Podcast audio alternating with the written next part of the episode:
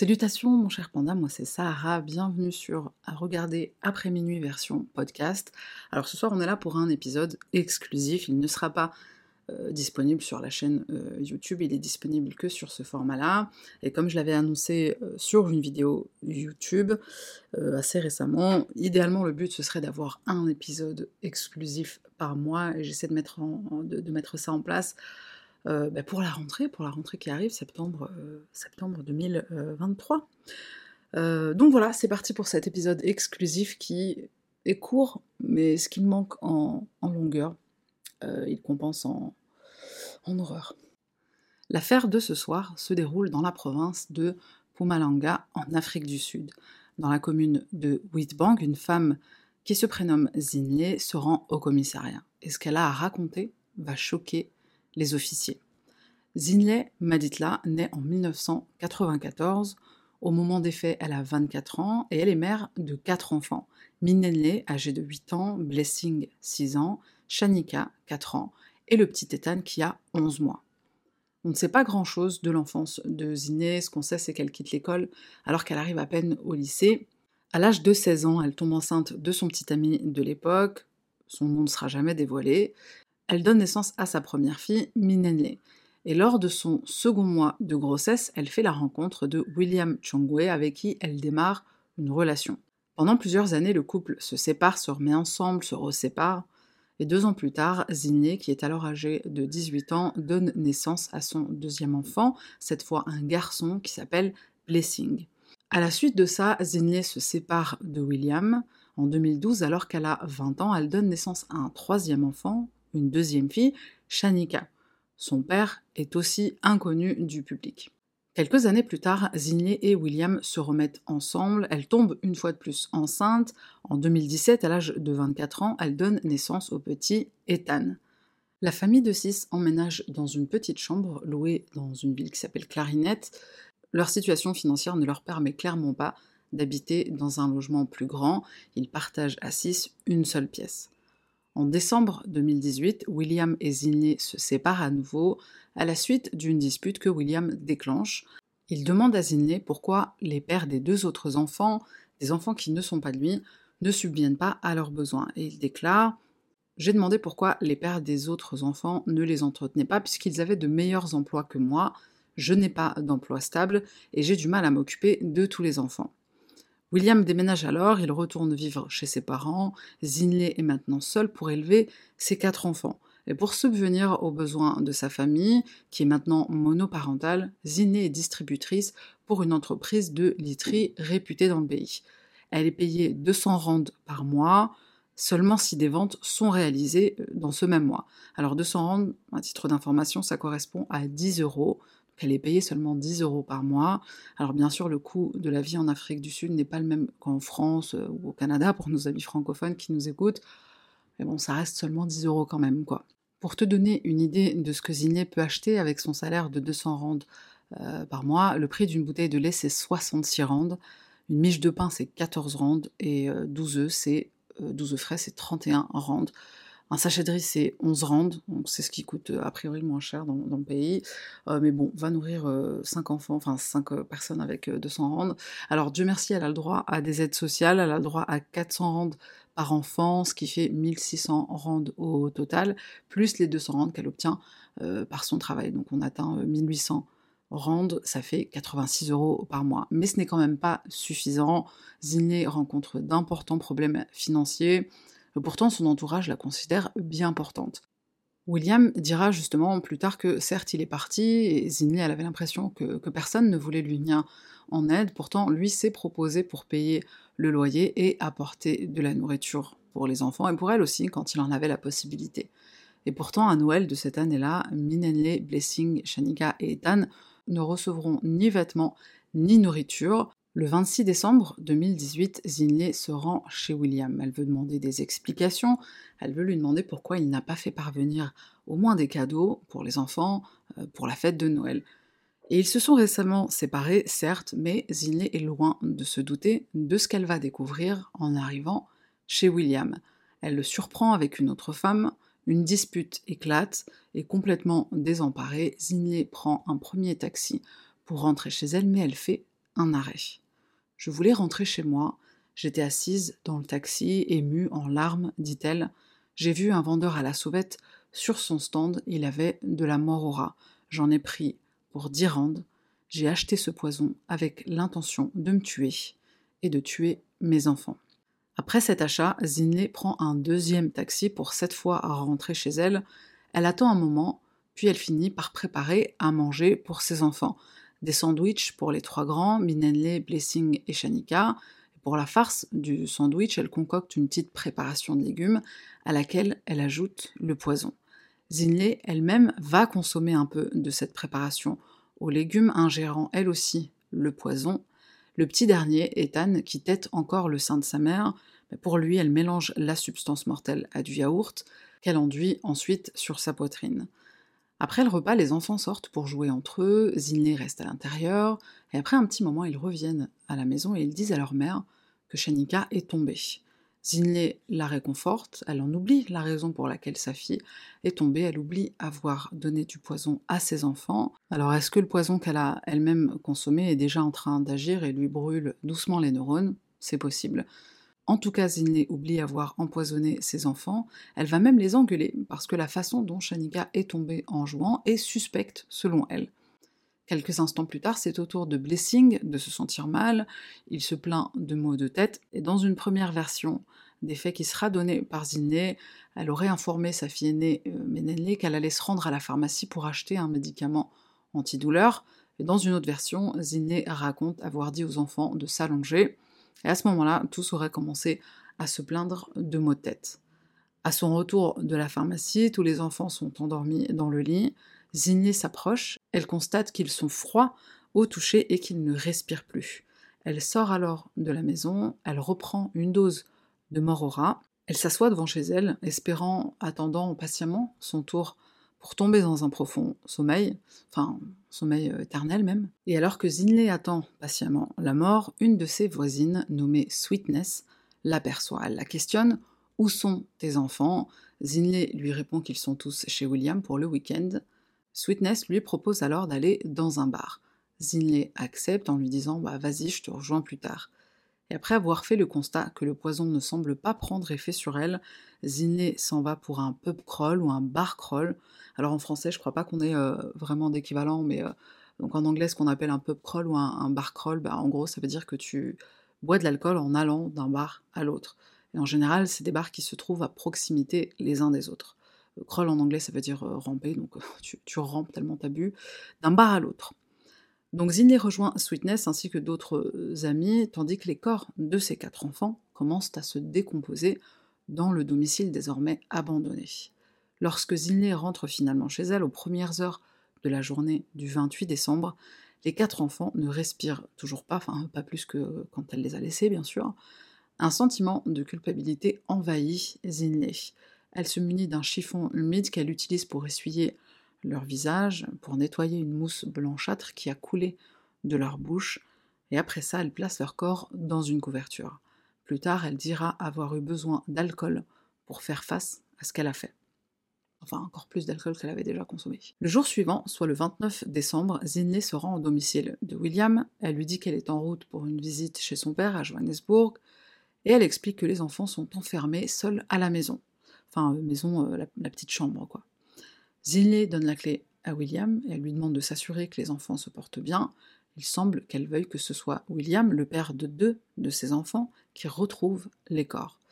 Malgré le fait qu'il sache que les enfants euh, soient potentiellement livrés à eux-mêmes et dans des conditions de vie assez précaires, William ne se rendra pas au domicile de Zinley. Et Zinley, quant à elle, elle ne se rend pas chez son père, mais elle s'embarque dans une nouvelle nuit pub crawl jusqu'au lendemain.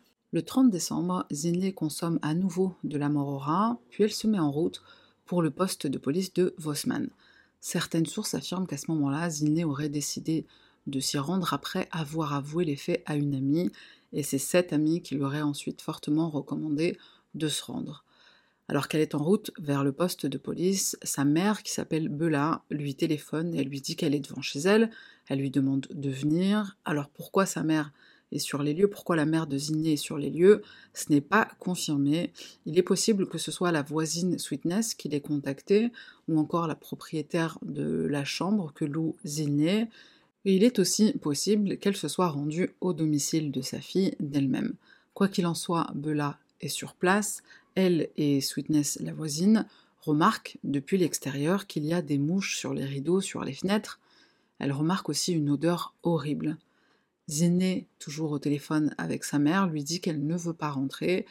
Elle refuse d'ouvrir la porte d'elle-même. La porte est donc forcée, et face à cette scène effroyable que l'on découvre, la police est prévenue. Des enquêteurs se rendent au domicile de Ziné pour mener l'enquête. Au départ, ils ne parviennent pas à déterminer la cause du décès. Aucune blessure visible n'est constatée sur aucun des quatre enfants. Cependant, on remarque que leurs corps sont ballonnés, particulièrement au niveau de la zone abdominale. Leurs corps sont froids et de couleur verdâtre, brune et noire. Alors que la police est occupée à examiner la scène, ils apprennent par un appel téléphonique qu'une femme vient de se présenter au poste et qu'elle a reconnu les multiples filicides. Si elle est d'abord mise en détention provisoire, elle sera ensuite hospitalisée puisqu'elle a fait une tentative de bah, le mot qui commence en S. Je ne sais pas si j'ai le droit de le dire sur Spotify. Dans le doute, je préfère m'abstenir. Donc euh, voilà, tentative de mettre fin à ses jours. Ziné est hospitalisé.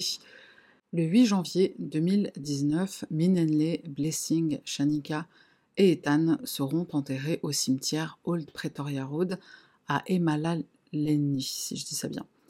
Lors d'une interview, le commissaire Léonard Glatti déclare que ni Zinley ni sa famille n'ont demandé à être présents aux funérailles.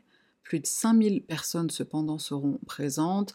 Ces meurtres ont profondément choqué le pays. D'ailleurs, la prise en charge des frais pour les enterrements se fera par des entrepreneurs locaux et aussi par les pompes funèbres. La maire de la ville d'Emalaleni s'exprimera et elle dira que la ville aurait pu aider Zinley si elle en avait fait la demande. Cet incident tragique souligne une fois de plus l'urgente nécessité pour les familles et les communautés de demander de l'aide lorsqu'elles sont en détresse plutôt que de se taire et d'agir au-delà des limites du raisonnable, déclare la maire de la ville. Alors bien sûr, la question de l'état mental de Zinley se pose, une évaluation psychologique est demandée afin d'estimer sa capacité à être jugée ou non. Une chaîne de télévision locale qui suit de près cette affaire mettra en lumière la classification des meurtres commis sur des enfants, classification établie par le psychiatre légiste Philippe Resnick dans les années 70. Alors selon le docteur Resnick, il existe cinq catégories selon le mobile apparent. Le meurtre d'enfants non désirés, on l'a vu avec euh, l'affaire des bébés congelés, le meurtre commis dans un état délirant aigu, hallucination, crise d'épilepsie, troubles psychotiques, les meurtres altruistes, c'est-à-dire que le parent pense sauver son enfant de souffrances euh, réelles ou imaginaires, hein, de souffrances que, le parent euh, pense, euh, pense réelles, mm, et elles peuvent ne pas l'être. Ensuite, on a les meurtres accidentels, mais qui sont quand même des meurtres, un exemple des cas de maltraitance qui mènent à la mort. Et enfin, on a le meurtre d'enfant par vengeance, pour faire souffrir son conjoint ou son ex-conjoint. Zinley, à sa sortie d'hôpital psychiatrique où elle est internée depuis maintenant plusieurs semaines, sera envoyée en détention provisoire au centre correctionnel de Middelbourg. En janvier 2019, elle comparaît devant le tribunal de Witbank pour faire une demande de remise en liberté sous caution. Lorsqu'elle comparaît, Zinley dissimule son visage à l'aide d'un morceau de tissu, on lui demande gentiment de le retirer, et ce comportement, cette tentative de vouloir se cacher, de vouloir cacher son visage, c'est quelque chose qu'on observera chez Zinley tout au long du procès. Elle sera représentée par maître Jaboulani Mapete et elle plaide l'irresponsabilité pour les quatre accusations de meurtre prémédité, accusations pour lesquelles elle encourt l'emprisonnement à vie pour chaque victime, donc euh, quadruple perpétuité. William, le père de Blessing et Ethan, témoignera au procès. Il explique que Zinley, elle avait l'habitude de proférer des menaces. Elle disait souvent qu'elle allait emmener les enfants parce qu'elle avait l'impression de souffrir, et c'était la principale source de conflit au sein du couple. Le porte-parole de la famille de Zinley s'appelle Kevin, c'est l'oncle de Zinley. Il demande à ce que la cour fasse preuve de compassion à l'égard de sa nièce. Elle a fait une erreur et nous commettons tous des erreurs, dit-il. Alors d'après tonton Kevin, euh, la famille rend régulièrement visite à Zinley en détention provisoire. Elle a du mal à parler des événements. Bon, il est un petit peu trop gentil à mon goût, euh, Kevin. Enfin, à l'entendre, on croirait presque que c'est, sa nièce, la, victime. Bon, après, il dit quand même qu'il faut, euh, qu'il faut que justice soit, soit rendue pour les quatre vies innocentes qui ont été prises. En juin 2019, Zinley est cette fois représenté par un autre avocat qui demandera sa liberté sous caution afin qu'elle se prépare au mieux à son procès qui approche. Son avocat met en lumière le fait que Ziné est primaire, c'est-à-dire qu'elle est inconnue des services de police, elle n'a jamais enfreint la loi. De plus, elle reçoit des soins médicaux en détention, soins qui ont été ininterrompus à ce jour. Et puis, bah, depuis le début, elle coopère totalement avec la Cour. Pourtant, le procureur va exprimer une inquiétude quant à son état de santé mentale et surtout par rapport au fait que Zinley ait dissimulé des preuves, ces preuves en question, les corps de ses quatre enfants, elle s'est rendue dans la pièce où gisaient les corps à plusieurs reprises pour notamment changer leurs vêtements. Quand les voisins l'ont interrogée sur cette odeur nauséabonde qui se dégageait de chez elle, Zinley répondait qu'elle avait de la viande pourrie. Au vu de ces éléments, le 24 juin, le juge refusera la demande de liberté sous caution. Surtout que si Zinley est libérée, elle irait chez sa mère, ce qui poserait problème lors du procès, puisque la mère de Zinley ainsi que d'autres membres de sa famille qui habitent sous le même toit vont être appelés à témoigner. Zinley ne peut donc pas résider euh, chez sa mère ou même parler à ces personnes qui témoigneront pendant le procès. Donc il y a une sorte de conflit d'intérêts. Autre raison qui sera mentionnée par le juge, c'est le fait qu'au moment de son arrestation, Zinley ne travaille pas. Bon, faut toujours avoir un taf si t'espères être dehors en attendant ton procès ou au moins une promesse d'embauche. Le procès de Zinley Maditla débute le 9 septembre 2019. Il a lieu au tribunal de grande instance de Middelbourg. Zinley plaide non coupable. Elle sera reconnue coupable des quatre meurtres avec préméditation. Une autre audience doit avoir lieu pour déterminer sa sentence. Entre-temps, Zinley fait parvenir une lettre à sa famille dans laquelle elle s'excuse pour les meurtres de ses enfants. Elle dit également qu'il lui manque son oncle Kevin dira à la cour que la famille lui a pardonné et ils espèrent la revoir un jour hors de prison, une fois sa peine purgée. Elle doit être enfermée, mais les clés ne doivent pas être jetées, dira tonton Kevin. Pour obtenir une peine la plus clémente possible, l'avocat de Zinley dira que la pauvre femme a des remords, elle s'est quand même rendue trois jours après les faits, précise-t-il. Euh, le juge dit euh, comment ça, des remords, c'est pas des regrets plutôt? Euh, attention, maître, c'est pas la même chose, il y a une différence entre les deux. Zinley, pour se défendre, elle dira qu'elle avait oublié de donner du poison à ses enfants, c'est pour ça qu'on a deux versions contradictoires.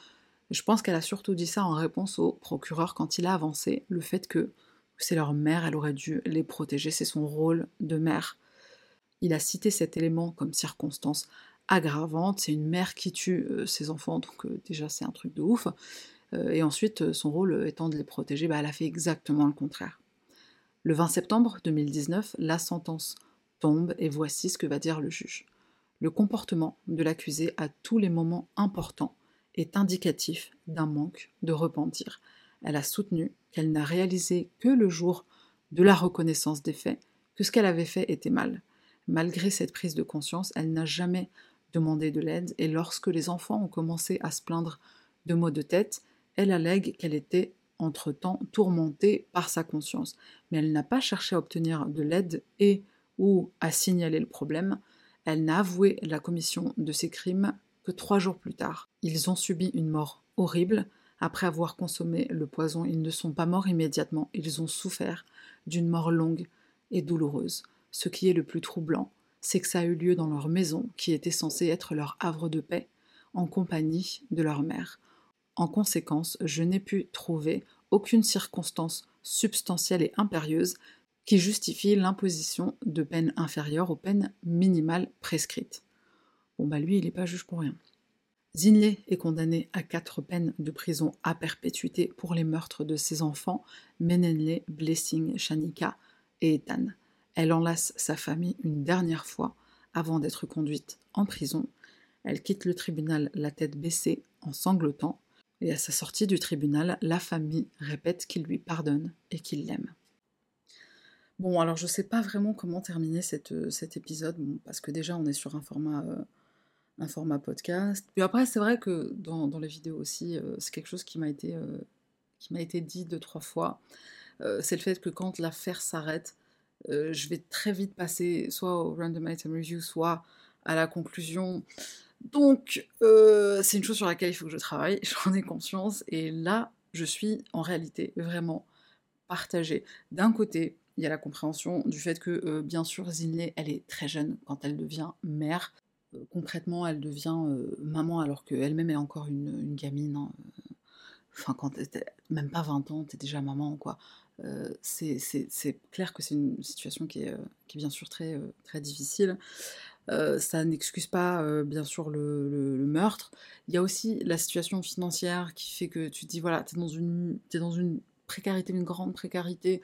Euh, vous habitez à 5 ou 6 quand elle est en couple dans une toute petite pièce.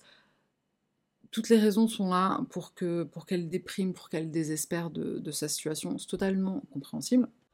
cela dit, bien sûr, c'est pas une, raison de tuer de tuer tes quatre enfants, euh, peu importe la situation euh, dans laquelle tu es. Je me suis posé la question de, de l'accessibilité à, la contraception, aux moyens de contraception en, Afrique du Sud.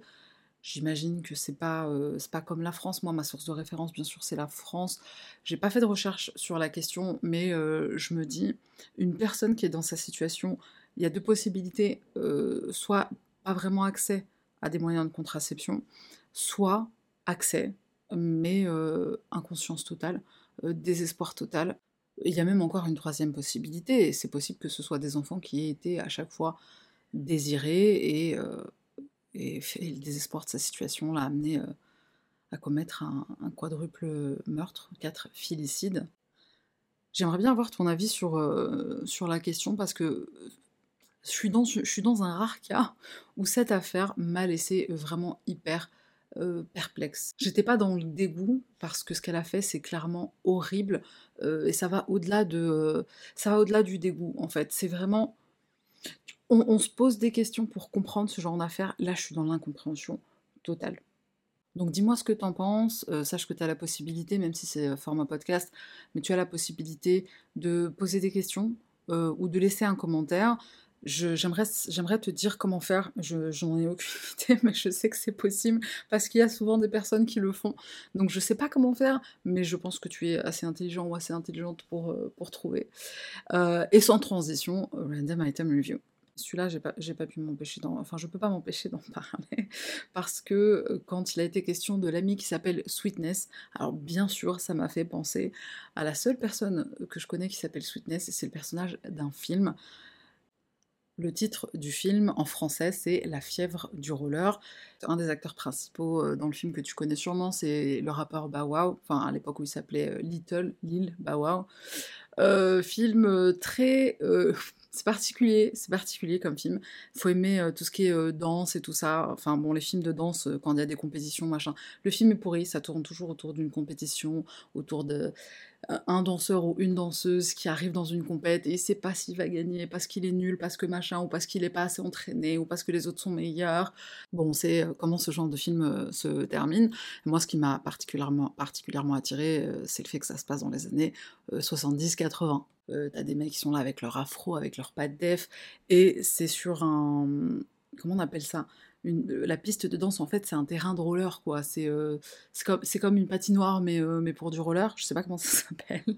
Ice, skating rink, on dit en anglais. Euh, et, ouais, c'est cool, quoi. Enfin, c'est vraiment un truc que, bon, nous, on n'a pas connu en France. Enfin, je sais pas si ça existait en France dans les années 70 ou 80. Je, je pense pas, il me semble pas. Mais c'est un truc que j'aimerais beaucoup faire. C'est un truc que j'aimerais beaucoup voir. Et c'est peut-être pour ça que ça m'a attiré, ce film, et que ça m'a plu, on va dire. C'est ma mère qui me l'a montré, donc dédicace à, ma mère pour cette vidéo. Et les chorégraphies sont. Franchement, les chorégraphies sont top. Il vaut le détour, rien que pour les chorégraphies, rien que pour les tenues. Et bien sûr, le personnage de Sweetness. Je t'en dis pas plus, je veux pas trop te spoiler. Je sais que le film est disponible à l'achat ou à la location sur YouTube. Euh, je sais pas s'il est disponible euh, ailleurs, mais euh, voilà, bah, si tu sais où, où on peut le regarder, euh, laisse un commentaire. C'est un film qui date de 2005, donc je doute qu'il soit sur des plateformes de, streaming, genre Netflix et tout ça. Mais, euh, I don't know, c'est possible. Si tu as l'info, merci de partager ça dans les euh, commentaires ou dans la section euh, QA, questions-réponses. Et, et, voilà, voilà, on se laisse sur cette, sur cette note disco-funk. c'est tout pour moi, et on se retrouve la semaine prochaine pour une nouvelle affaire.